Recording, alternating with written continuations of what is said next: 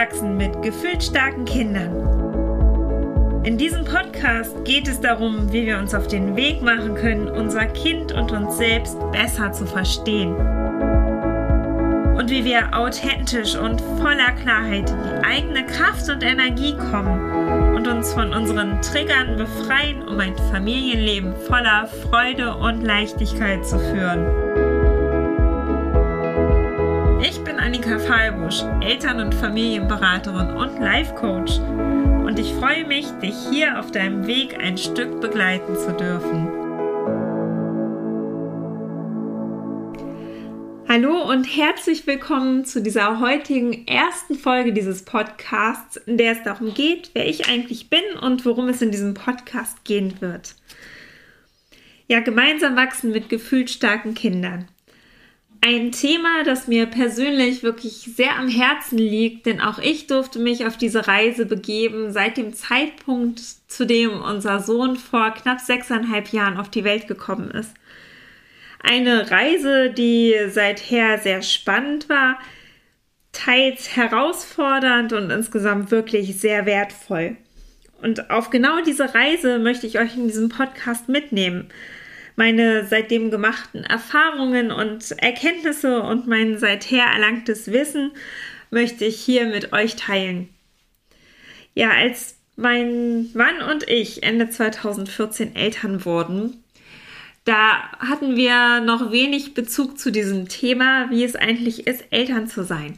Wir hatten in unserem Umfeld, gab es noch wenige Kinder und unser Wissen stammte vor allem aus dem heraus, was wir so aufgeschnappt hatten mit der Zeit, unter anderem durch die Medien und was wir selbst erfahren hatten als Kind.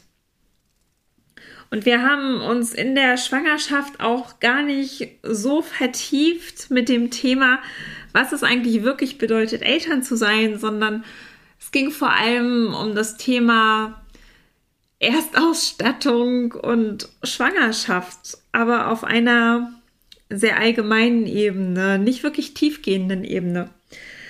Und so kam dann alles letztendlich wirklich deutlich anders als erwartet. Unser Sohn war ein Baby, das ein wahnsinniges Nähebedürfnis hatte. Und der auch so in den ersten Lebensmonaten doch relativ viel schrie.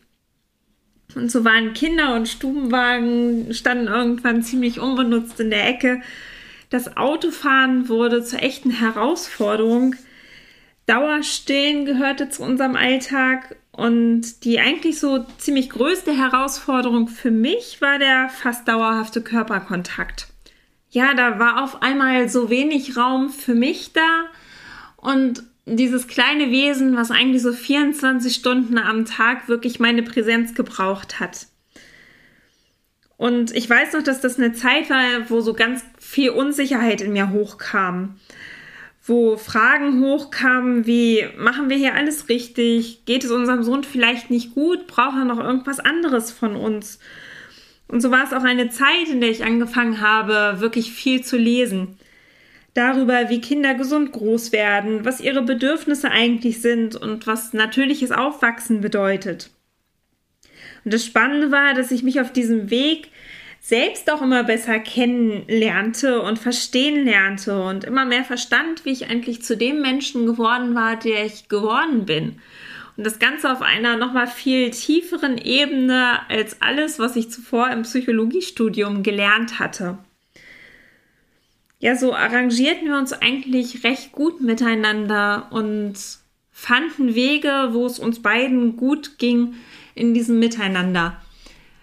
Und dann kam so der Zeitpunkt rund um den ersten Geburtstag und das ist noch total in meinem Gedächtnis verankert, weil es mich so sehr überrascht hat.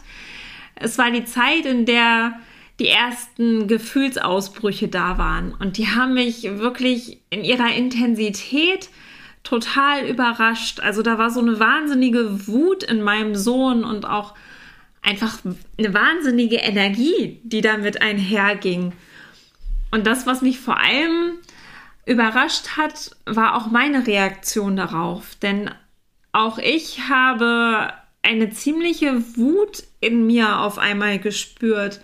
Etwas, was zuvor viele, viele Jahre überhaupt nicht mehr wirklich da war. Also ich, ich war nie wirklich ein, ein besonders wütender Mensch. Ich habe mich eigentlich oft als das Gegenteil wahrgenommen und war total erstaunt darüber, wie viel Wut doch eigentlich auch in mir selbst war. Und hatte da echt so meine Herausforderungen, damit bei ihm zu sein in seiner Wut und da nicht von meinen eigenen Gefühlen überrannt zu werden. Es war auch eine Zeit, wo dieser Prozess dann wirklich anfing, dass ich da mehr und mehr auch noch mal tiefergreifend gelernt habe, mit diesen Gefühlen umzugehen. Und es ist ein Prozess gewesen, der viele Jahre in Anspruch genommen hat letztendlich und wo ich auch immer noch dran bin, wo ich mich schon wahnsinnig weiterentwickeln durfte, aber ein Prozess mit den eigenen Gefühlen umzugehen, der auch ganz viel Bewusstsein für sich selbst braucht aus meiner Wahrnehmung heraus und eine ganz große Beschäftigung damit, wo die, diese Gefühle in uns selbst eigentlich herkommen und was für Möglichkeiten wir haben, damit umzugehen. Und gleichzeitig auch zu lernen, dass das nichts Schlechtes ist, sondern dass jedes Gefühl auch was Positives hat. Uns wieder, ja, dass wir wieder lernen, das anzunehmen und uns nicht zu uns, uns nicht abzuwerten in diesen Gefühlen vor allem. Also wahnsinnig spannend. Das ist auf jeden Fall, es wird auch noch ein großer Teil in diesem Podcast sein, wie wir wirklich mit diesen eigenen Gefühlen umgehen können und auch mit diesen starken Gefühlen unserer Kinder. Genau. Dann gleichzeitig zu diesen wahnsinnigen Gefühlen kam auch noch dieser wahnsinnig starke Wille und das Streben nach Autonomie bei unserem Sohn und so eine unendliche Energie. Und es waren wirklich Sachen, die mich herausgefordert haben, da mitzuhalten und auch herausgefordert haben, in meine in meinen eigenen Begrenzungen, in so Sätzen wie, das macht man nicht, das kann man doch nicht machen und wo ich gemerkt habe, dass ich da selber so blockiert war und wo ich ganz viel üben durfte, auch durch ganz viel Lesen und Bewusstsein und immer wieder das Ganze in die Umsetzung bringen, dass es okay ist, ihm diesen Freiraum zu lassen, sich entfalten zu lassen, dass es okay ist, wenn er im Frühling barfuß über die Straße läuft, zum Beispiel, und wirklich zu lernen, zu vertrauen in ihn. Ja, auf den Begriff der Gefühlsstärke bin ich dann zuerst Anfang 2018 gestoßen durch die Ankündigung von Nora Imlaus Buch. Und es war so eine wahnsinnige Erleichterung. Also vorher hatte ich schon so das Gespür dafür, dass schon alles in Ordnung ist und dass wir schon einen guten Weg gehen.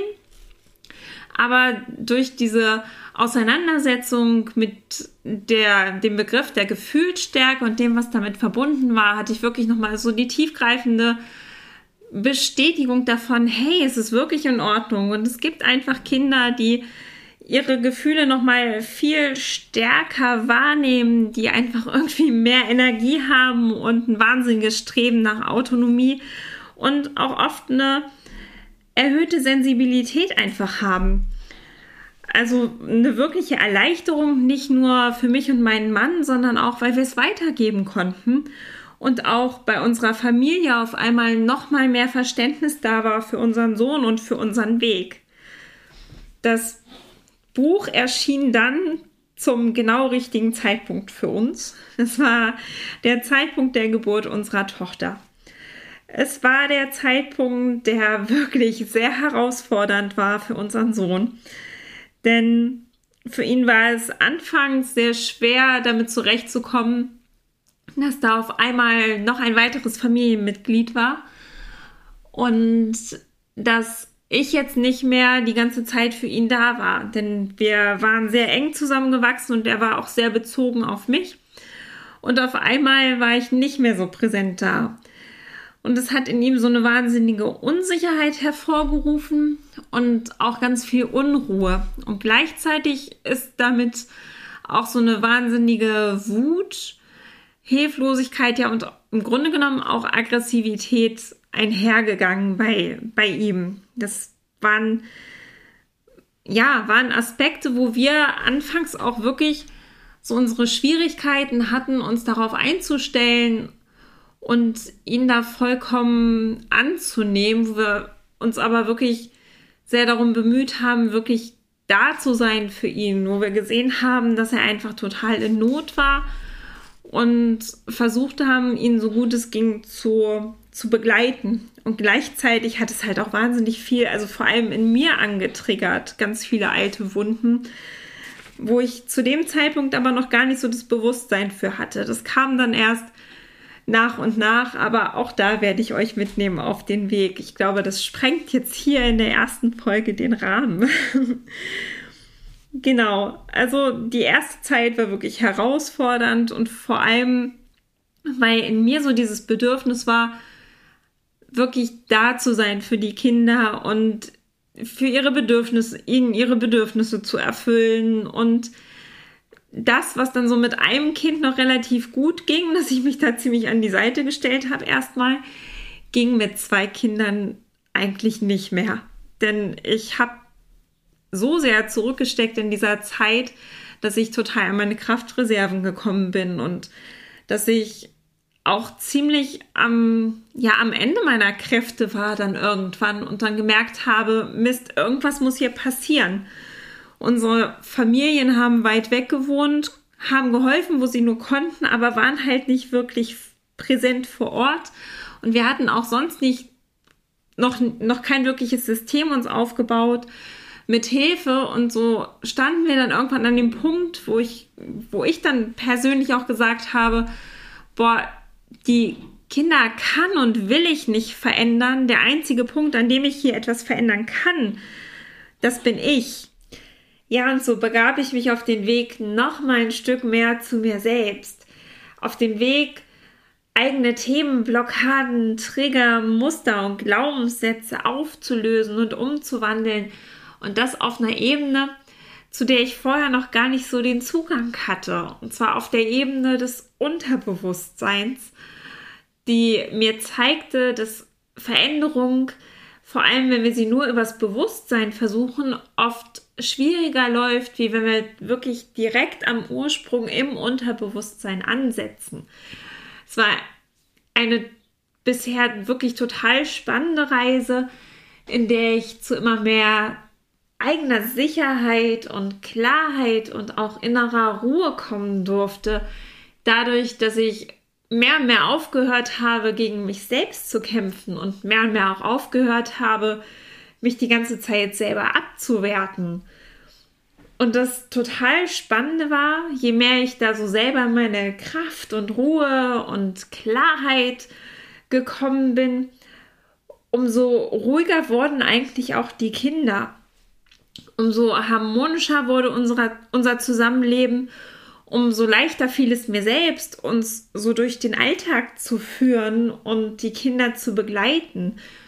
Die Wut und die großen Gefühle, gerade meines Sohnes, die triggern mich mittlerweile nicht mehr so stark an wie noch vor ein paar Jahren und mir fällt es in vielen Fällen noch nicht immer wirklich leichter, ihn zu halten und das einfach anzunehmen, ihn mit, mit seinen Gefühlen und, und zu begleiten. Etwas, was ich bisher sehr spannend fand, wie sehr sich vieles doch auch bei den Kindern gelöst hat in dem gleichen Zug, wie ich es bei mir gelöst habe. Genau, also gemeinsam wachsen mit gefühlt starken Kindern. Ein Prozess, der mich jetzt schon wirklich lange begleitet und etwas, was einfach so wahnsinnig wertvoll und spannend ist aus meiner Wahrnehmung heraus. Wenn wir uns da wirklich drauf einlassen auf unser Kind, wenn wir versuchen, es zu verstehen, wenn wir gucken, wie wir es auf eine gute Art und Weise begleiten können und wenn wir auch bei uns selbst gucken, wenn wir gucken, hey, was brauche ich noch, um mein Kind wirklich gut begleiten zu können, um selber die eigene Kraft und Energie wieder wieder herauszuholen, die eigentlich so sehr in uns steckt, die oft einfach vergraben ist in uns, um dann wirklich gut da sein zu können? Wie kann ich es schaffen, diese Gefühle gut zu begleiten, ohne selbst in meine ganzen Muster reinzurutschen und mich angetriggert zu fühlen? Und wie kann ich das, was mein Kind mir zeigt, auf eine wirklich wertvolle Art und Weise für mich auch anschauen, um zu gucken, hey, was sitzt da vielleicht noch bei mir, was ich mir bei mir noch mal angucken darf. Also für mich ein Weg, der absolut lohnenswert ist, weil er uns dabei hilft, wieder uns selbst so viel besser kennenzulernen und wirklich wieder zurückzukommen zu unserem wahren und authentischen Ich, was mit der Zeit oft so vergraben wurde in unserer eigenen Entwicklung. Ja, und wenn dich dieses Thema auch interessiert und du jetzt neugierig geworden bist, freue ich mich riesig, wenn du auch nächste Woche bei der nächsten Folge wieder mit dabei bist. Ich freue mich über alle Kommentare, Fragen und vielleicht auch Anregungen und Wünsche zu Themen, die ihr euch hier im Podcast wünscht. Folge mir auch gerne auf Instagram oder auf Facebook oder besuch mich auf meiner Internetseite www.bindungsleben.de. Und ansonsten danke ich dir jetzt für deine Zeit, fürs Zuhören und wünsche dir noch einen wundervollen Tag. Deine Annika.